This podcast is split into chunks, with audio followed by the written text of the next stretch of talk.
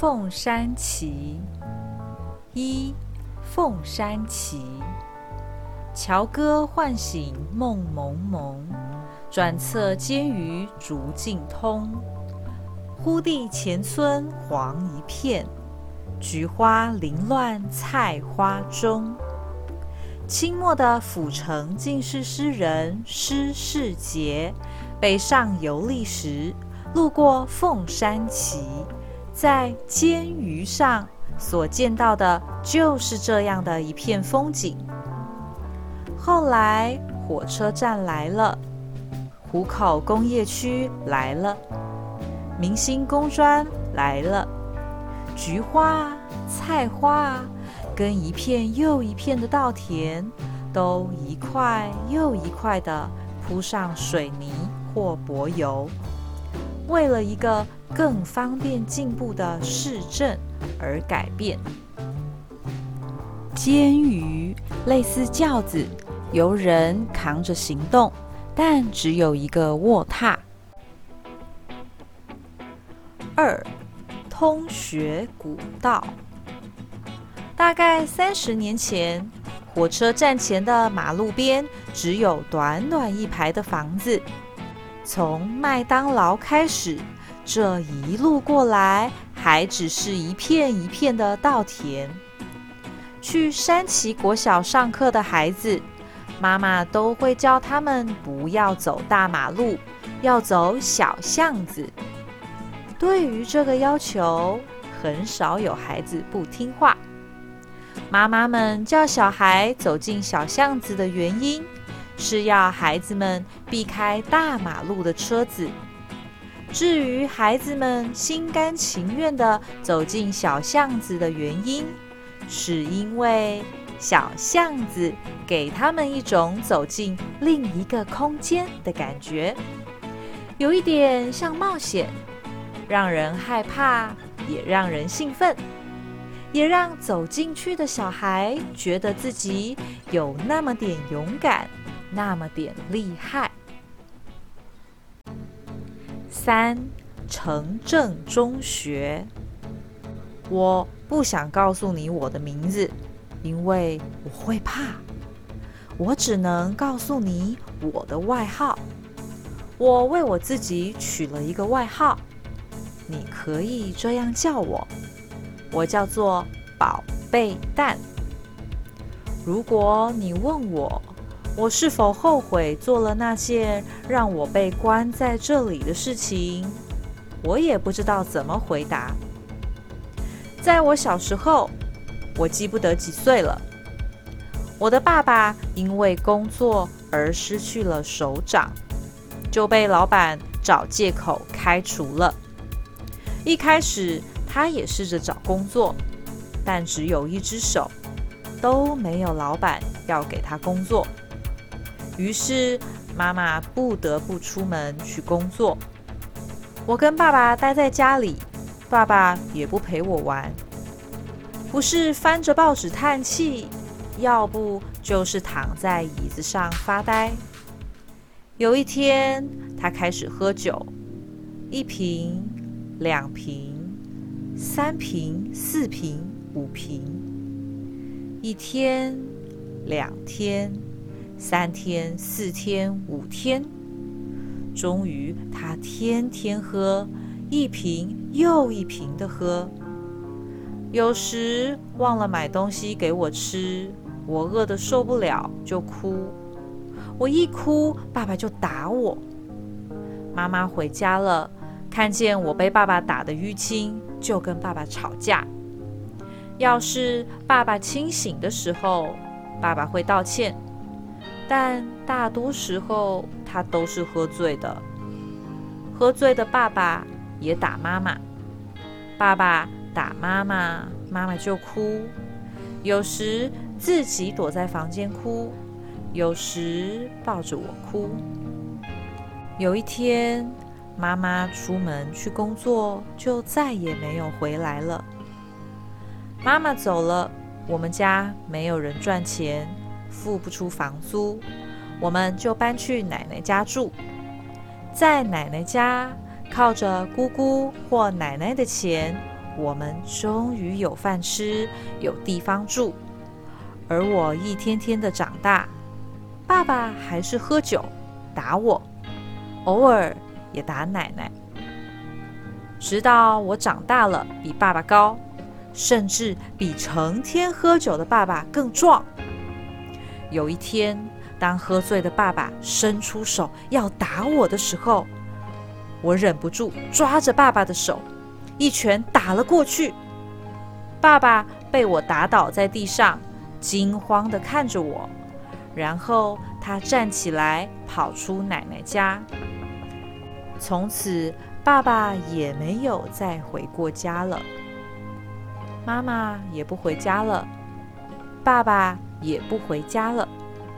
既然他们都不回家，那我也不要去学校了。反正学校的老师跟同学也不喜欢我啊。我开始在街上乱晃，跟别人吵架、打架，饿了就趁便利商店的店员不注意偷东西吃。我以为只要不在同一间店偷，就不会被抓到。没想到我还是被抓到了，被关进了这里。这里是一间监狱，也是一所学校。在这里，我遇见了一位老师，他教我在生气的时候不让自己随便打人的方法，也鼓励我不要放弃当一个好人。我不想告诉你我的名字，你可以叫我的外号“宝贝蛋”。多亏这位老师把我当成宝贝，我想。我应该能够像一颗蛋一样重新开始。四碉堡，一九四五，七十多年前。我是台湾人，我的名字是双木长生。中学校毕业后就志愿加入大日本陆军，到现在已经两年了。我完成军队的训练之后，就被派到这里。我的家就住在这里山脚下的猫儿定，那是凤山西到凤山旗之间的一小块平地。因为这里的军队需要翻译跟当地的人沟通，顺便也可以担任军队买东西的任务。所以我就被派到这里来了。一年前，为了要对抗美国人的轰炸，我们在这座山里建造了一条长达四五公里的坑道，里面有指挥部、大型蓄水池、睡觉的地方、仓库跟训练场。这个通道可以通到山顶的高射炮。大炮和机关枪碉堡，让我们大日本的军人可以在美军的战斗机和轰炸机来时，快速的各就各位，准备反击，把敌人从天上打下来。美国的军队三天两头就来轰炸一次，多亏了坚固的山洞。每一次轰炸，虽然难免有些人会受伤、会死掉，但我总是幸运的活了下来。可是我有坚固的山洞保护，我那些在山脚村子里的家人亲友却没有。每一次轰炸机跟战斗机来，我只好不断的向日本人的神明天照大神祈祷。祈祷他保佑我的家人跟亲友能够躲过美国飞机的攻击。有一天，长官命令我们要加倍小心，注意海边。美国的军队或中国的军队有可能会从那里偷偷登陆上岸，这实在太可怕了。如果凶恶的美国军人跟中国军人跑进没有防备的猫儿定，村子里的人会不会被他们杀光呢？虽然长官命令我们要我们绝对不可以泄露这个机密消息，如果泄露的话要被处死，但我还是趁着一次去村子里买东西的机会，偷偷的告诉我妈妈这件事，要她赶紧去树启林的亲戚那边避难。唉。但他说什么都不听我的，他只是说，观世音菩萨会保佑我们的。啊，我拿妈妈没办法，陪他去村子里的观音庙里上完香，就带着我买的东西，匆匆忙忙的回军队去了。我们每天都很紧张，一边躲着美国飞机的轰炸。一边准备要跟偷偷登陆的中国或美国军队作战，可是我们没有等到登陆的敌人，等到的却是日本天皇宣布投降的命令。知道大日本投降的那一天，坑道里的人几乎都哭了，我们都不懂。像我们这样勇敢的日本军人，应该是无敌的才对啊！怎么可能会输呢？我们怎么想都不明白。五坑道，一九八零，四十年前，我是台湾人，我的名字是林富生。高中毕业后被国家征召入伍当兵。国家规定，每个中华民国的男人都应该为国家当兵三年，而我当兵到现在已经两年了，在一年就可以退伍，恢复自由的身份了。被分配到这里当兵，对我来说实在是运气很好的事，因为我的家就在山脚的猫儿定，因为我是个军官。比一般的士兵更可以自由进出军营，所以我会找一些机会溜回家吃妈妈煮的菜，小睡个午觉，然后再回到军队里。而且日本人挖的坑道很厉害，我可以直接从山上在坑道里走到山脚下，只要跟在山脚坑道站卫兵的士兵说一声。就可以溜回家了。看到我当兵可以这么悠闲的鬼混，我的爸爸林长生时常会感叹地说：“唉，当初我在山上当兵的时候，哪里有你这么悠闲？”这个时候，我会从客厅的长椅子上快速坐起来，问爸爸在山上当兵的事。可是每次我追问爸爸，爸爸不是找个借口溜出门，就是什么话也不说，只是摇头。我只知道爸爸曾经是个日本军人，多么奇怪！一个老日本军人跟一个中华民国的军官坐在同一个客厅里吃饭、聊天、喝茶。几十年前，日本的军人跟中华民国的军人还是你死我活的敌人呢。不过，我想知道爸爸当兵的事情，也不是对这段历史有兴趣，而是我们军队里有一个传说。传说中，日本投降之后，日本的军人把从附近村子里抢来的金银财宝。放在十八个瓮子里，藏在坑道中。我在想，既然爸爸曾经当过日本军人，也许知道这些金银财宝藏在哪里。我也曾经直接问爸爸：“你们日本军人抢来的金银财宝到底藏在哪里？”跟我说，我去找出来啦，这样我们家就发财了。